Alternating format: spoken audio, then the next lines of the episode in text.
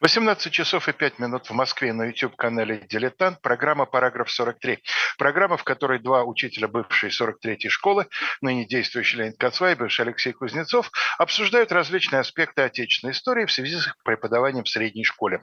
И сегодня мы начинаем новый, первый в новом э, наступившем году э, мини-цикл как мы с вами обещали в конце прошлой передачи, которая была посвящена э, реформам э, Петра Аркадьевича Столыпина, мы совершаем довольно резкий разворот, пользуясь терминологией бывшего радио «Эхо Москвы», и э, отправляемся вглубь веков, куда мы заглядывали на протяжении уже почти двух лет, что в эфире существует наша программа. Заглядывали, у нас была, если вы помните, в свое время программа, посвященная крещению Руси при э, князе Владимире. Но делаем это, признаться, в общем, не часто. Да? У нас чаще встречаются сюжеты из средневековой русской истории, из э, Петровского времени, вообще из 18-19 века. Ну вот мы решили, что мы давно не были там.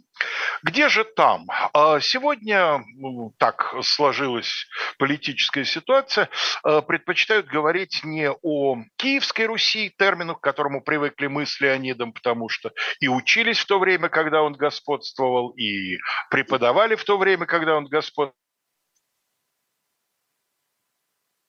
Алексей Валерьевич, звук пропал.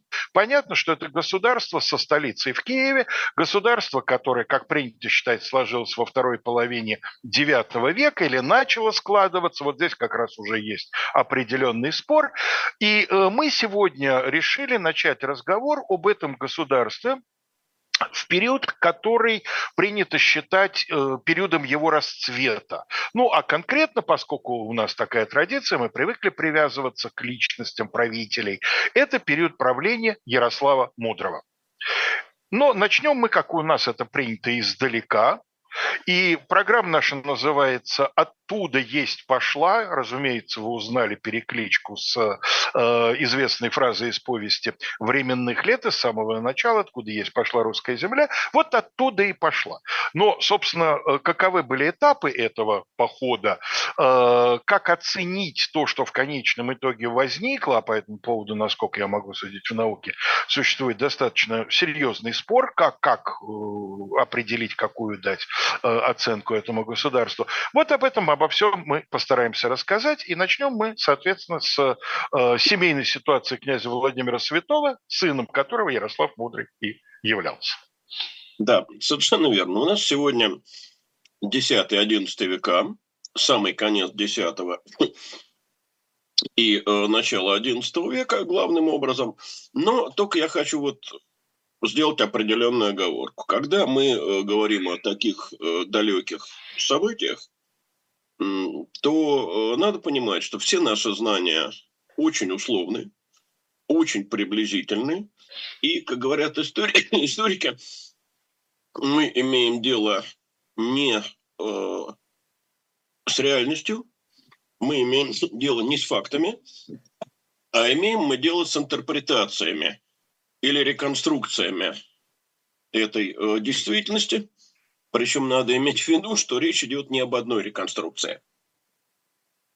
Э, потому что сначала реконструкцию создает автор источника, э, на основании текста источника создает свою реконструкцию исследователи. Обеспеченность этих далеких эпох источниками очень слабая, очень фрагментарная – существует достаточно большое количество лакун, э, э, которые источниками не обеспечены вовсе, и мы э, вынуждены, так сказать, домысливать, что там происходило и как происходило. Но есть еще одна проблема. Этой проблемой историки стали заниматься относительно недавно, ну, где-то полвека, вероятно. Речь идет о том, правильно ли мы понимаем автор древнерусского источника. Вот э, очень часто бывает, э, что, ну, скажем, летописец или автор какой-то повести излагает на первый взгляд исторические факты, рассказывает о событиях.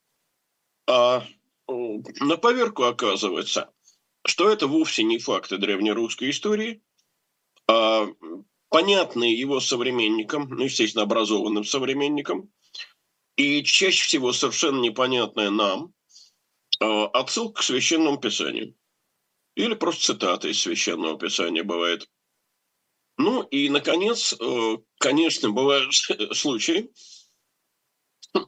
и как раз к ситуации с Ярославом Мудрым это относится более чем к чему-либо, когда изложение в источнике просто тенденциозно.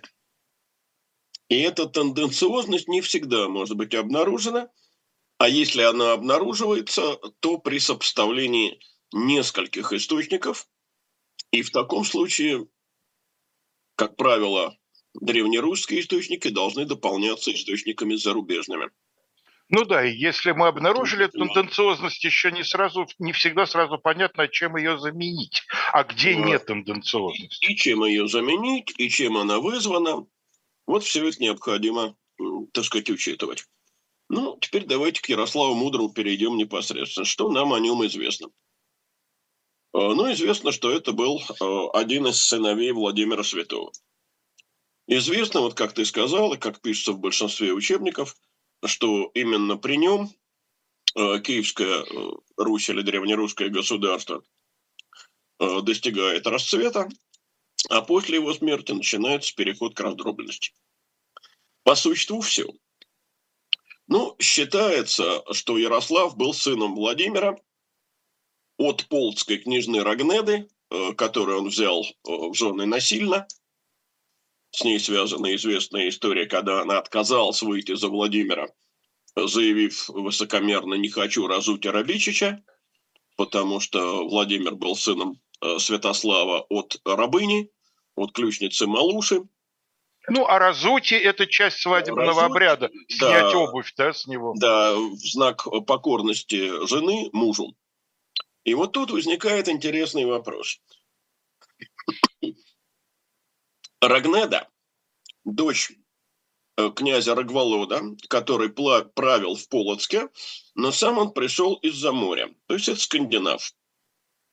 Иначе говоря, матерью Ярослава была э, скандинавская княжна. Значит, э, по материнской линии он скандинав, а по отцовской, ну вот дед Ярослава, Святослав, Э, несмотря на то, что он носит э, славянское имя, чистый скандинав. Его э, отец Игорь или Ингварь, его мать Ольга или Хельгю. И, конечно, это скандинавский тоже князь, хотя и ославянившийся. А вот бабкой Ярослава по отцовской линии была, по-видимому, славянка. Я уже ее называл только что. Ключница Малуша, скорее всего, славянского происхождения. И таким образом у нас Ярослав оказывается на одну четверть славянином, точнее восточным славянином, и на три четверти скандинавом. Старшим сыном Владимира он не был. А, вообще, надо сказать, что количество сыновей Владимира а, известно не точно. Есть два списка. А, в одном списке у него 10 сыновей, в другом 12 сыновей. Причем ни имена не совпадают, ни порядок не совпадает. Ну вот список, где 10 сыновей, выглядит так. Беже Владимир побежен похотью женскую, и бывшие ему Вадимые, ну, Вадимы – это законные жены, и бывшие ему Вадимые, Рагнеда, от нее же роди четыре сына, Изяслава, Мстислава, Ярослава, Всеволода. И две дщери – от Грекини Святопулка, от Чехини Вышеслава, а от другое, ну то есть, видимо, от другой Чехини, э, Святослава и Мстислава, а от болгарыни Бориса и Глеба. Ну, э, на первый взгляд, список и список, вот у него был столько-то жен. На поверку, это, конечно, очень напоминает библейский список 12 сыновей про отца Якова – у которого э, вот столько-то сыновей от э, законной жены Лии, столько-то сыновей от одной рабыни, столько-то сыновей от другой рабыни, и, наконец, э, в конце двое от второй жены, которая долго не могла родить, от Рахили. То есть этот список составлен вот по образцу э, списке книги «Бытия», где у нас 6 плюс 2 плюс 2 плюс 2. Леня, а как ты думаешь, что за этим стоит? Э, недостаток сведений или желание придать больше авторитета Нет, конечно. Сочинению? Причем, причем тут недостаток сведений? За этим стоит э, то, что священное писание, которое, ну, будем говорить прямо, э, в современном мире полностью, мне кажется, даже воцерковленные люди не всегда читают. А тогда это было не просто постоянное чтение, это было, по сути дела, единственное чтение. И люди оперировали священным писанием постоянно. Это то, что было вот в постоянном кругу размышления любого образованного человека. И это очень хорошо воспринималось, по-видимому. Это мы э, должны специально, так сказать, объяснять себе, а вот это что напоминает. А у человека XI века, если это был образованный человек, такое понимание возникало автоматически. Но если говорить о школе, то мы эту вещь, видимо, уже ну. проговорили на уроке, где шла речь об основании Киева. Потому что я обычно, вот когда легенду об основании Киева, да, мы смотрели, где там элементы из других европейских это, да, аналогичных да, легенд. Но, конечно, вот эти списки мы не сравниваем. Будем говорить нет, откровенно. безусловно, нет. Это и не школьный вопрос. В школе, мне кажется, это и не нужно совсем.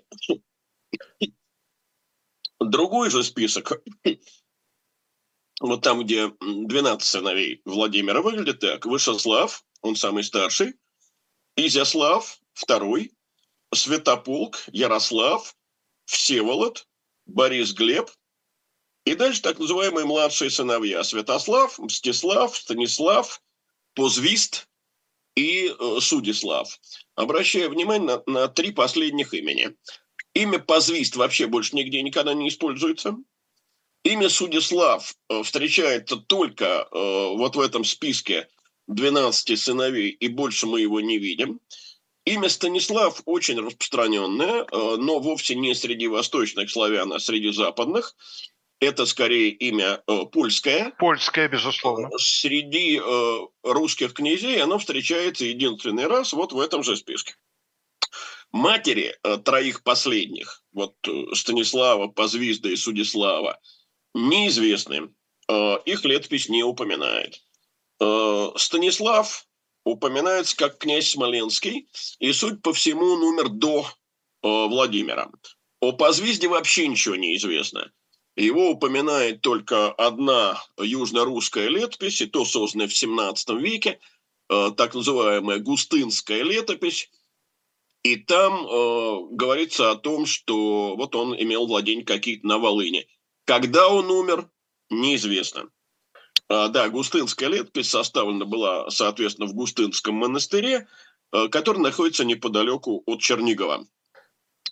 А, Судислав – князь Псковский, о Судиславе мы еще, так сказать, упомянем. Обрати внимание, что в первом списке, вот где э, 10 сыновей, там дважды упоминается имя Мстислав. Угу.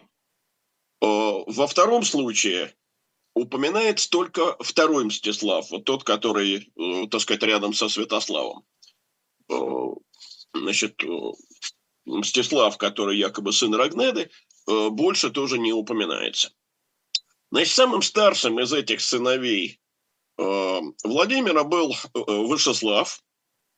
Это его, его мать была первой законной женой Владимира. Она названа Чехыней. Э, затем, по-видимому, Изяслав, старший от брака с Рагнедой. А вот еще один сын, э, Святополк. С ним сложная история. Он э, чаще всего называется приемным сыном Владимира, потому что когда Владимир предпринял поход на Киев и расправился со своим старшим братом Ярополком, то он захватил в плен его жену, так называемую грекиню, то есть гречанку. И, э, насколько можно понять, она попала в плен беременной. А, а, значит, ребенок, родившийся, формально считался сыном Владимира, а фактически он, видимо, был сыном э, Ярополка. И, кстати, вот э, в так называемой славянской энциклопедии, изданной уже в 2000-е годы, если не в нулевые, то есть, есть не в десятые, э, точно не помню год издания, там Святополк не называется Святополком Владимировичем, а называется Святополком Ярополчичем. Хотя, ну, эта версия, так сказать, не совсем точная. Ну, тут обращает на себя внимание то, что это же не просто один из сыновей Владимира, это черная овца, вот это святополк окаянный. Да. Сейчас будем об этом говорить. И его еще называют сыном э, двоих отцов. Ну, а известно, что человек неясного происхождения, э, так сказать, порочен изначально, э, ну и так далее. Э, вот. Э, по-видимому, Ярослав и Святополк были очень близки по возрасту. Возможно, даже они были одного года рождения, но вот от разных матерей. Скорее всего, родились они около 979 года. Значит, что это за имена Святополк и Ярослав? Это так называемые русские двуосновные княжеские имена. Княжеские, э, двуосновные имена давали только князьям. Значит, Свято, полк, святой полк, Ярослав, ярая слава. Да? Но дело в том, что этих имен нет э, в христианском календаре, их нет святых. Значит, и после того, как э, Владимир крестился и крестил Русь, э, его сыновья получили новые имена, крестильные или календарные, но календарные имена принято было прятать, и поэтому в истории они действуют под своими некалендарными двуоснованными именами. Значит, Ярослав был крещен с именем Георгий. Надо только понимать, что имя Георгий тогда произносилось несколько иначе. А именно Георгий. как Георгий, совершенно верно. И впоследствии это имя распалось на два. Сегодня два разных имени. Георгий и Юрий, да. Совершенно верно. И я даже помню, как в детстве у меня были два приятеля. Мы как-то очень быстро расстались. И э, вот э, одного из них звали Георгием, а второго Юрием. И э, все, так сказать, нам взрослые говорили, что это одно имя, мы никак не могли этого понять. Вот. А что касается Святополка, то его крестильное имя точно неизвестно. Один вариант, что он был крещен с именем Петр, а другой, что он был крещен с именем Михаил. Ну вот, во всяком случае, есть э, монеты, на которых имя Михаил и имя Святополк соседствуют. Ну а вот Валентин Лавренч Янин считал, что Святополк был крещен с именем Петр. Ну, э, значит, после того, как э, летопись рассказывает о крещении Руси, она продолжает. «И посади», то есть Владимир посадил Вышеслава в Новигороде, в Новгороде, Изяслава Полоцке, а Святослава Турове, а Ярослава Рост... Ростове. Здесь э, говорится о том, э, как э, Владимир э, посадил своих старших сыновей по городам. Ну, есть предположение, что вот на тот момент только эти четверо и были э, совершеннолетними. И рассажены они были по важнейшим городам. Новгород, Полоцк, э, Туров э, и э, Ростов. Значит, что касается города Турова, потому что я думаю, что местонахождение всех остальных этих городов ну да, только надо говорить, что идет речь о Ростове Великом, конечно, ну, конечно. а не о Ростове, не о Ростове ну, на Дону. Ростове на Дону тогда... Туров, Туров – это Турово-Пинское княжество, территория нынешней Беларуси. Да, совершенно верно. Это, ну, тогда еще Турово-Пинского княжества не было, оно появится позже. А, это действительно юг Беларуси. А, Туров находится на южном берегу реки Припять. А, дело в том, что граница Беларуси и Украины проходит, по крайней мере, вот там, несколько южнее Припяти. Надо сказать, что в современных учебниках э, решение Владимира посадить своих сыновей э, по городам в качестве своих наместников или посадников э, часто рассматривается как своего рода административная реформа. Ну, так как мы говорим о налоговой реформе княгини Ольги, вот когда она вводит уроки. Создание уроков и погостов, да. Да, погосты – это как раз административная реформа, а уроки – налоговая. Вот. И направлена, дескать, эта реформа Владимиром была на замену племенных князей сыновьями киевского князя, что должно было укрепить власть Киева над э, подвластными территориями. Ну, понятно совершенно, что киевский князь категориями реформы не мыслил и мыслить не мог. Э, но он поступил, в общем, так же, как поступил, уходя на Балканы и думая, что уходит окончательно, его отец Святослав. А тот ведь в свое время Ярополк, старшего сына, посадил в Киеве, второго сына Олега в Древлянской земле, а Владимира отправил в Новгород. И кончилось это, конечно же, усобицей между сыновьями Святослава, усобицей, в которой в итоге победил один, вот Владимир. Значит, и так Ярослав у нас отправляется в Ростов. Ростов – это тогда далекая э, северо-восточная окраина. Я еще раз напоминаю, что Русью или русской землей именовалась тогда Поднепровье, то есть район Киева, Вышгорода, Переславля, Днепровского, в общем-то, все. Ну, Смоленска? Э, Смоленска уже нет, насколько я понимаю. А что касается Ростова, это далекая Залесская окраина, Залесская Русь, а вернее Залесская Украина. Э, коренное население здесь было финно-угорским. Славяне эту территорию освоили, в общем, сравнительно поздно. В X веке, по-моему, вятичи туда приходят, да? Ну, начинается миграция там в X веке, в X-XI с вятичами вообще очень сложно, не очень понятно. Дошли ли они до Ростова, да? Нет, не в этом дело. А можно ли вятичей на самом деле считать полностью славянским племенем, или это э, племя, которое во многом вобрал в себя угрофинский элемент? Ну, давай сейчас в этом мы вдаваться не будем. Отошлем всех к Веселовскому по Вятичу. Да. Около 1001 года умирает Изяслав Полоцкий. И его престол переходит к его сыну. Э, сын его носит имя, которое тоже больше почти не встречается. Брячеслав. То есть, видимо, брецающая слава. Бречеслав Изяславич. И э, Полоцк тогда выделяется из э, состава русских земель, и больше он, в общем, в состав древнерусского государства, в состав киевского государства, Киевской Руси входить не будет. А в десятом году умер бездетным старший сын Владимира Вышеслав Владимирович. И вот после этого Владимир перевел Ярослава из Ростова в Новгород. Летопись по этому поводу говорит.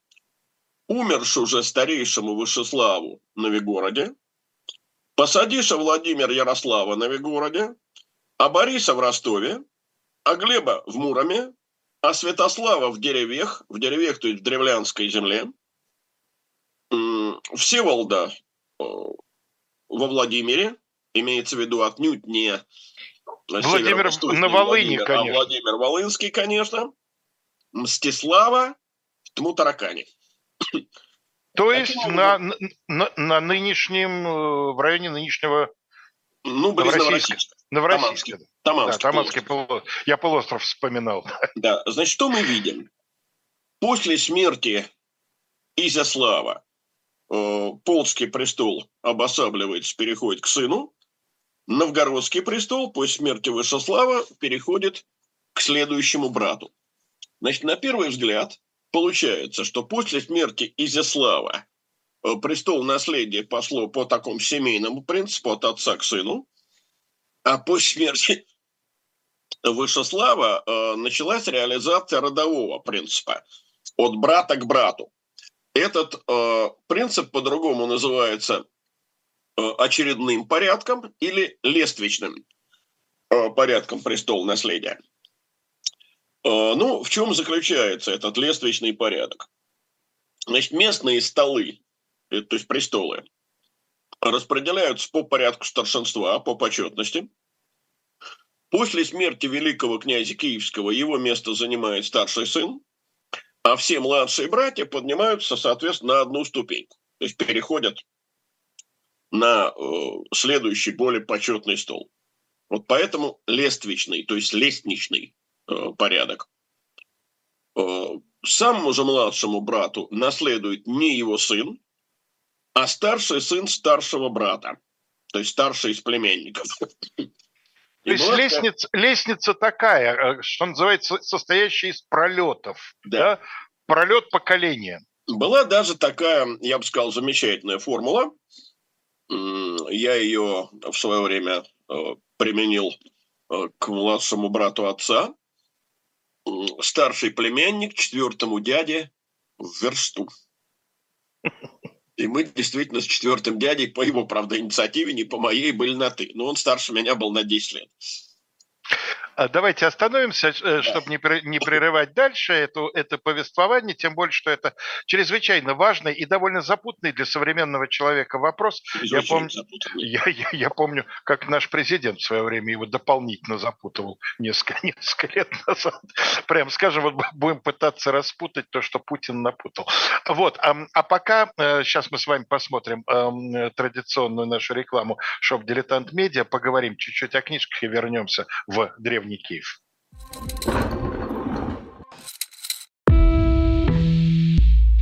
Вы лучше других знаете, что такое хорошая книга.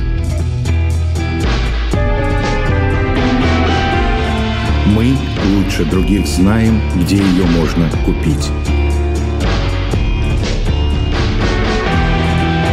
Книги на любой вкус с доставкой на дом. Интернет-магазин «Shop Diletant Media».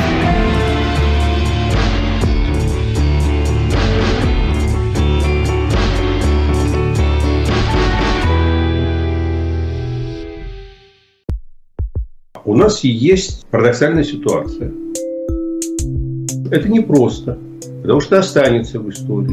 Ну, Владимир Борисович, вы прям как ребенок. У вас есть лучшие средства обороны? Нету.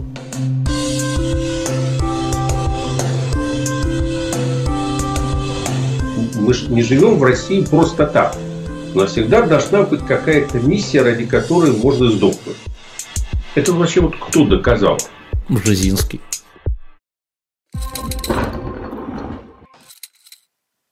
Как обычно, в это время мы просим вас обратить внимание на сайт shop.diletant.com комедия.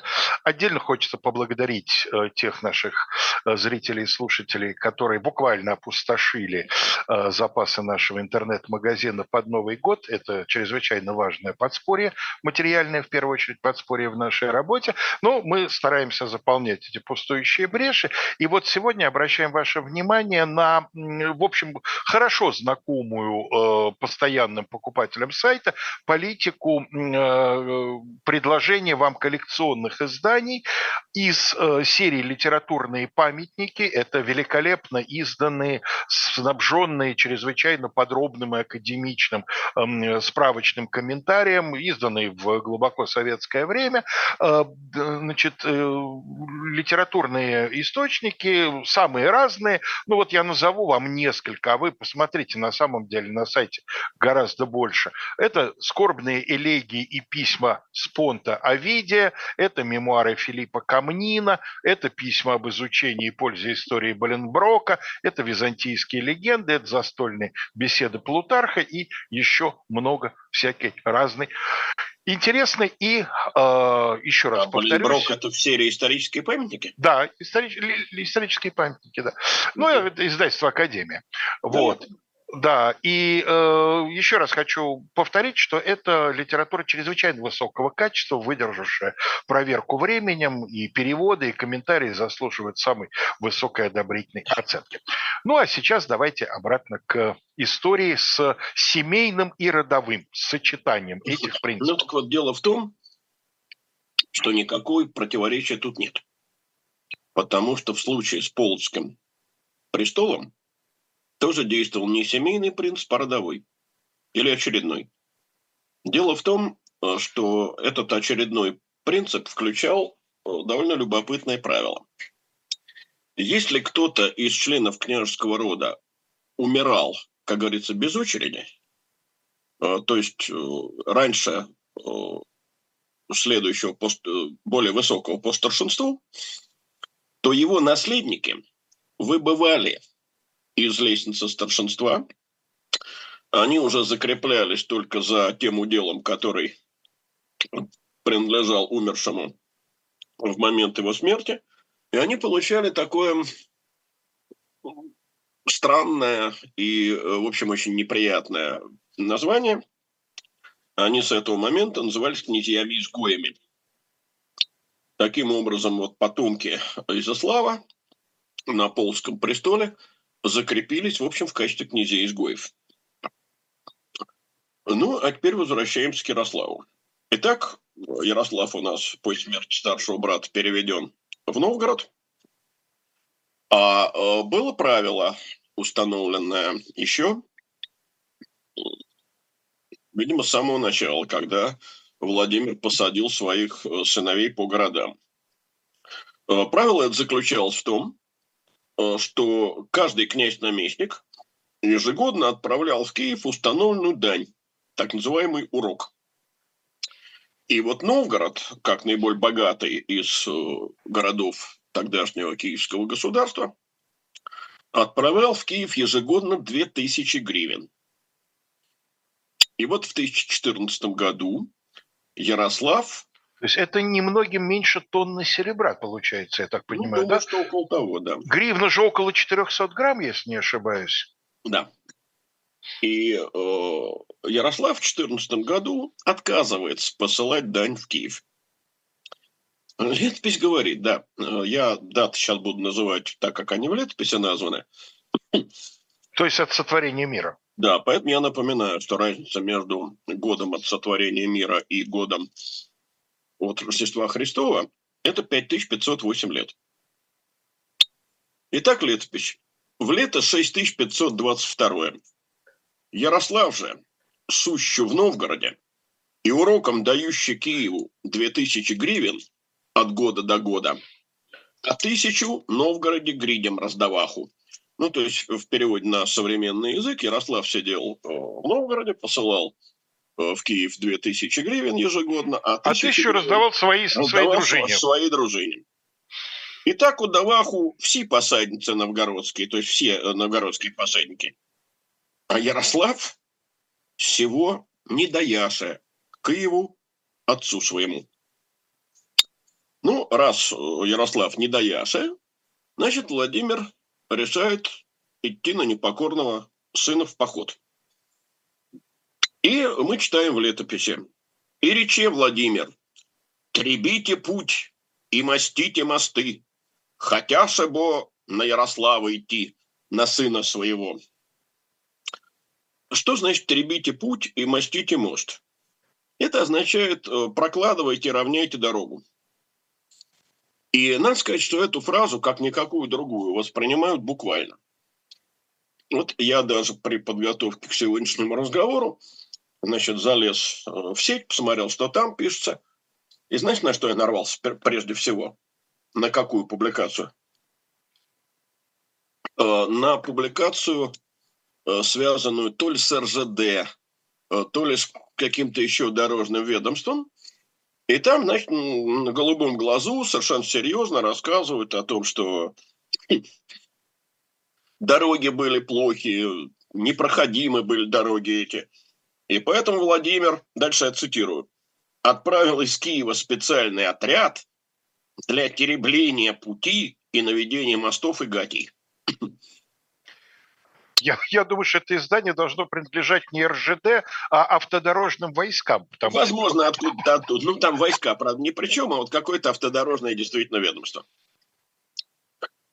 Кроме того, решение Владимира э, двинуться в поход уже во вполне серьезных исторических сочинениях объясняются стремлением не допустить отделения Новгорода от киевской державы, то есть борьбой против сепаратизма новгородского. Ну вот э, современный выдающийся историк Игорь Николаевич Данилевский обратил внимание на то, что вот эта замечательная фраза «требите путь и мастите мосты» фактически это цитата Причем цитата из неожиданного в таком случае, в подобной ситуации сочинения, а именно из книги пророка Исаи. Это книга Исаи, глава 57, строка 14. А сказано там следующее. «И сказал, поднимайте, поднимайте, равняйте путь, убирайте преграду с пути народа моего». Почему это любопытно? Вот, понимаешь, я уже говорил сегодня, что образованный современник летописца прекрасно знал э, текст Священного Писания. И он знал, что через несколько строчек после процитированной фразы, а точнее через три строчки, э, та же глава 57, строка 17, у Исаи говорится, «За грех корыстолюбия его я гневался и поражал его». И ситуация совершенно меняется. Оказывается, дело-то вовсе не в состоянии дорожной сети, она тут просто ни при чем. И даже не в сепаратизме, а дело э, в жадности, в корыстолюбии. Вот Владимир обрушивается на своего непокорного сына именно за его жадность. Согласись, что очень меняется смысл. Ну, э, подобно тому, как у нас даже нередко подсознательно прорываются аллюзии на любимые нами книги, да. ну, как вот люди нашего поколения, например, в свое время имели обыкновение разговаривать целыми фрагментами из э, 12 стульев 12 золото... стульев золотого, золотого теленка. И всем было понятно, всем но своим было понятно, на что Я бы все-таки сказал, что это не, не только не твое, но даже не мое поколение это скорее поколение моих родителей. Ну вот мое еще продолжало, да? я тебя ну, уверяю. Э, итак, э, значит, Ярослав узнает, что отец собирается идти на него, и он, э, готовясь отражать отцовские войска, за морем нанимает варяжскую дружину. Войны не случилось только по одной весьма печальной причине. Значит, Владимир, разболейся, и 15 июля 2015 года он умер. А вот с этого момента у нас начинается чистый детектив. Детектив, который мы сегодня разобрать полностью не успеем, только начнем разговор этот. Ну да, он же продолжаться 4 года будет. Да. До 19-го, да? И э, дело даже не только в этом, а дело в том, что, ну, как принято у детективщиков, сначала там чистые загадки, а потом в последний момент э, Шерлок Холмс берет там сигару. Любим, любимую глиняную трубку, да. Да, или трубку, и, так сказать, попыхивая, объясняет, э, так сказать, недалекому Ватсону, что э, на самом деле происходило. Вот так, на самом деле, в истории с Борисом и Глебом делают и историки. Значит, э, в ПВЛ содержится повесть, которая так и называется «Сказание». ПВЛ – это повесть временных лет. Повесть временных лет, да. Э, вот там такая большая вставная новелла «Сказание о Борисе и Глебе». Летпис рассказывает, что хотя э, одного из своих сыновей Бориса э, Владимир назначил князем ростовским, но все-таки держал его при себе в Киеве, потому что это был любимый сын, и ему Владимир предполагал передать по наследству киевский трон. Незадолго до смерти э, Владимир отправил Борис в поход против печенегов. Э, тот э, отправился в поход, печенегов не встретил, собирался уже возвращаться и встал лагерем на реке Альте. Альта – это приток реки Трубеш, который в свою очередь впадает в Днепр, это южнее Киева.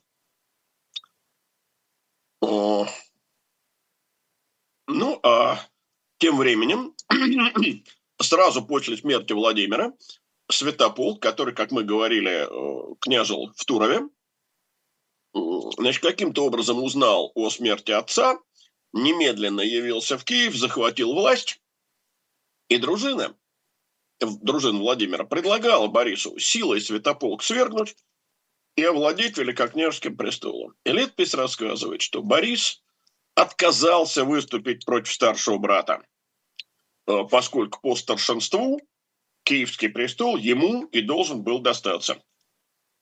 Более того, он заявил, что не подниму руки на старшего брата, который будет мне в отца место. То есть буду его почитать как отца. А дружина ссылалась на якобы имевшееся намерение отца передать престол через голову Святополка. И не только Святополка, а целого ну, ряда. Всех, да, целого братьев, ряда братьев. Да. Дружина была недовольна, и она Бориса покинула. Тем временем Святополк посылает к Борису гонцов, уверяет его в братской любви и обещает дать ему новые владения. Но одновременно приказывает коварно своим э, людям э, Бориса убить. Борис предупреждают о том, что его готовятся убить. Он не верит, потому что он э, по своей собственной доброте уверен, что такую, так же добр и такие же добрые чувства испытывает и Святополк. И 24 июля 2015 года, значит, через 9 дней после смерти Владимира, э, посланные Святополком убийцы врываются в княжеский шатер, пронзают Бориса копьями, затем его еще живого, э, тяжелораненого, но живого привозят в Киев – и там один из телохранителей Святополка, варяг, э, Бориса э, добивает, по-моему, ударом топора. Хоронит убитого не в Киеве, а в соседнем Вышгороде. Вслед за ну, Борисом. То есть напротив Киева, на, низ, на низком берегу реки, насколько я понимаю. Нет, Вышгород, Вышгород. Э, ну, то есть наоборот, на... на... Вышгород. Это рядом. Там поблизости от Киева, но не Киев. Э, вслед за Борисом э, убивают еще одного из младших сыновей, а именно Глеба Муромского. Значит, летопись, как я уже говорил, называет э, Бориса и Глеба сыновьями от болгарыни, то есть они не, не единокровные сыновья, а родные. У них не только один отец, но и одна мать. Братья, в смысле, родные братья ты имеешь? Родные братья, да. По летописному рассказу Э, после того, как Борис был убит, э, Святополк э, вызвал Глеба в Киев ложным известием о тяжелой болезни Владимира. И Глеб отправился очень странным маршрутом из Мурома. Он отправляется в Киев, владея по Днепру. Ну, если посмотреть на карту, это совершенно кружной путь. Близ Смоленска Глеба догоняют посланцы Ярослава, сообщают ему о коварном замысле Святополка, тот говорит, нет, я поверить такой не могу. 5 э, сентября посланцы Святополка догоняют э, Глеба и на глазах оторопевшей малочисленной дружины его убивают, хоронят его там же, в Вышгороде, рядом с Борисом. Значит, э, пройдут годы. В 1071 году русская церковь э, причислила Бориса и Глеба к лику святых. Это первые русские святые мученики, э, покровители русской земли, покровители княжеского рода. И надо сказать, что они играют очень важную роль среди русских святых. Они не просто покровители э, Руси, но дело в том, что прославляя их, и в то же время проклиная святополка окаянного, сейчас я к слову окаянный вернусь, церковь пыталась смягчать княжеские распри. Она убеждала младших князей повиноваться старшим, старших князей, так сказать, относиться э, гуманно к младшим и так далее. Слово «окаянный». Вы знаете, я долго думал, что это связано с именем библейского братоубийц Каина. Оказалось, что это неверно, лингвисты меня поправили – Оказывается, это такая народная этимология, и я вот тоже ей поддался. Оказывается, существовал в древнерусском языке глагол «акаяти» – проклинать. Проклинать, ну, обвинять. Да, то есть э, вот такое совпадение частичное по звучанию с именем Каина, окаянный, как бы ставший Каином или раскаяться, перестать быть Каином, это вот то, что называется народной этимологией, ложная такая этимология. Ну, э, после расправы с Глебом, значит, наступает очередь еще одного из э, сыновей Владимира, Святослава Владимировича. Э, это сын Владимира от третьего брака с Чехиней, то есть богемской княжной Малфредой. Он получил древлянскую землю от отца – после смерти Бориса и Глеба, испугавшись, э, бежал в Венгрию. Но там его, так сказать, посланцы Святополка настигли и убили. И летопись утверждает, что Святополк по своему высокоумию решил всех братьев перебить и принять власть русскую един. Слушай-ка, но вот третий убитый по приказу Святополка, он же, по-моему, не канонизирован, да? Нет. Дело в том, что э, он бежал, он пытался сопротивляться. А те mm. двое... Проявили христианское смирение. Да, они канонизированы именно за то, что они отказались сопротивляться. Они пошли как бы на смерть добровольно. Э, надо сказать, что в этой истории очень много э, неясного. Очень много. Значит, ну, во-первых, непонятно, э, на кой ляд надо был Святополку убивать братьев, которые добровольно признали его старшинство. Ну, тут еще э, можно предположить, что вот он опасался, что они там передумают.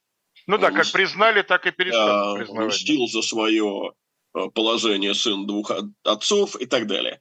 Но гораздо интереснее то, что не сходятся совершенно даты и расстояния. Святополк княжет в Турове. Владимир умирает 15 июля от Турова до Киева 700 верст, 900 километров. Гонец в день э, от Вуконь больше 60 километров, 60 верст, прошу прощения, не проезжает. Значит, Святополк, если он находился в Турове, добраться в Киев раньше, чем там, через 23 дня, 8 августа, не мог. Ему же должны были сначала сообщить, ну да, в, две, а в два конца. Должен был назад возвращаться, то есть э, ехать в Киев. А Борис убит уже 24 июля. Значит, исключено. А, есть другие нестыковки. Вот нестыковка связана с загадочным путем а, из Мурома в Киев через Смоленск. Это, значит, называется вот ездить в Клин через Берлин. А, непонятно, как успели Глеба предупредить посланца Ярослава, потому что опять же, им должны были, Ярославу должны были сообщить о том, что Владимир умер. И потом они должны были из э, Новгорода мчаться предупреждать э, Глеба к Смоленску. Значит, от Киева до Новгорода и от Новгорода до Смоленска 2200 верст. Откуда они вообще узнали, каким путем Глеб поедет? Все не ну, со стыковки. Но есть вероятность, и вот тут, так сказать, некоторая завязка такая, развязки сегодня не будет, а, что Святополк в момент смерти Владимира вовсе не княжил в Турове. А, а был сидел, уже в Киеве, да? А сидел в Киеве в тюрьме. Хм. Вот, мы к этому потом вернемся. А пока посмотрим, что у нас происходит в Новгороде, где сидит Ярослав. Значит, э, когда он узнает, что отец на него собрался в поход, он э, нанимает варяжскую дружину. Значит, варяги, появившись в Новгороде, а похода нет, и враг тоже не приходит, они, как говорится, от нечего делать, начинают грабить жителей. Жители недовольны. В конце концов, новгородцы врываются на так называемый Парамонов двор, где варяги находятся, и многих из варягов они просто перебили. Ярослав счел себя оскорбленным, но это, в общем, так и было, потому что перебили людей, которых он приглашал, его гостей. А он в ответ приглашает новгородских мужей, виновных э, в расправе с варягами, на свой двор, а там его слуги с ними расправляются. То есть э, в Новгороде вообще так тихо, спокойно, только новгородцы режут варягов, варяги под руководством Ярослава режут новгородцев, все хорошо. Ну, ты же помнишь, как в «Обыкновенном чуде» король это все характеризовал? Да. Идет нормальная придворная жизнь. Да. Люди режут, убивают друг друга. Да. Да. А на, на, на половине принцессы музыка. На следующий день после этой расправы Ярославу приходит письмо от его сестры. Сестру зовут Предслава. Она сообщает, что отец умер. А престол захватил Святополк, и Борис убит. Значит, Ярославу надо воевать с братом. Ему нужна новгородская дружина. Он обращается к новгородцам за помощью. И летописец так умильно рассказывает, что новгородцы прониклись бедой, которая случилась в княжеском роду, и горячо откликнулись на княжеский призыв. Ну, э, реальность, конечно, другая. И реальность это заключается вот в чем. Добиваясь поддержки новгородских бояр, Ярослав предоставляет им льготы. Льготы, судя по всему, довольно значительные. Похоже, что именно эти льготы лягут э, в основу древнейшей части русской правды, так называемой правды Ярослава. Ярослава. Мы в этом цикле не будем говорить о русской правде, ну, хотя бы просто потому, что мы с тобой долго мучили слушателей аграрным вопросом. И поэтому, мне кажется, этот цикл надо сделать чисто событийным, таким вот детективным. Но потом когда-нибудь мы к русской правде, конечно, вернемся. И вот э, в начале 1016 года, имея войско из трех тысяч новгородцев и одной тысячи варягов, э, Ярослав выступает в поход. Э, Святополк тоже войска собирает, зовет печенегов на помощь. И два войска встречаются около города Любича. Ныне это не город, а поселок городского типа на севере Черниговской области, поблизости от э, границы между Украиной и Беларусью. Это от Киева 200 километров примерно. Э, там они стоят друг напротив друга то ли три месяца, то ли три недели. И, наконец, э, то ли в конце ноября, то ли в начале декабря 2016 года – Э, новгородцы под покровом ночи перебирают через Днепр, и э, дружине Святополка наносит поражение. Летопись говорит, и одоле Святослав, Святополк же побеже в Ляхи, а Ярослав сиди в Киеве, на столе, отечне и дедне. Интересно, что когда э, через полвека с лишним Олега Черниговского обвинят в том, что он привел половцев на Русь, выясняется, что прецедент это в большом количестве были Не раньше. Один. Не один. А, значит, почему Святопол бежит в Ляхи? Потому что он женат на дочери польского короля э, Болеслава I Храброго. И э, Болеслав объявляет Ярославу войну, они наводят вместе с зятем на Киев печенегов. Летопись говорит, «Придоша печенези Киеву, и сикоша у Киева, и едва к вечеру одолей Ярослав печенеги, и от бегоша посрамлений». Но э, в результате печенежского набега значительная часть киевского посада сгорела. И вот тут еще одна в летописи нестыковка – дело в том, что летопись утверждает, что именно тогда «Заложи Ярослав град Великий Киев, и золотая ворот постави, и церковь Святую Софию заложи». А на дворе-то у нас 1016 э, год, а золотые ворота и Софийский собор датируются 1036-1037 годами. И не похоже, чтобы они 20 лет строились, но тут еще и другие есть э, причины того, чтобы считать это вот нестыковкой. Ярослав заключает союз э, с германским императором э, Генрихом II, э, идет в поход на Святополка и Болеслава, осаждает город Бересте, это нынешний Брест, и терпит поражение. Брест ему взять не, уда- не удается – а сам Генрих II тоже терпит поражение э, в борьбе с Болеславом.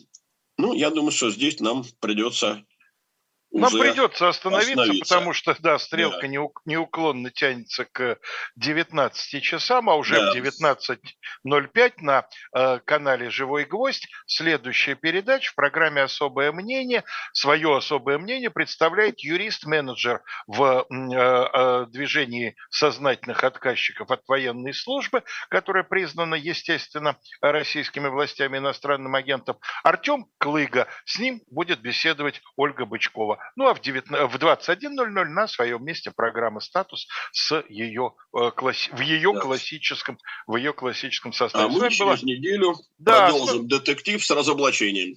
С, с вами была программа «Параграф 43». Да, сеанс черной магии вы видели, а разоблачение Леонид вам обещал на в следующий раз продолжаем говорить цитатами из любимых книг, как Да. это делали авторы повести временных лет. Всего вам самого доброго.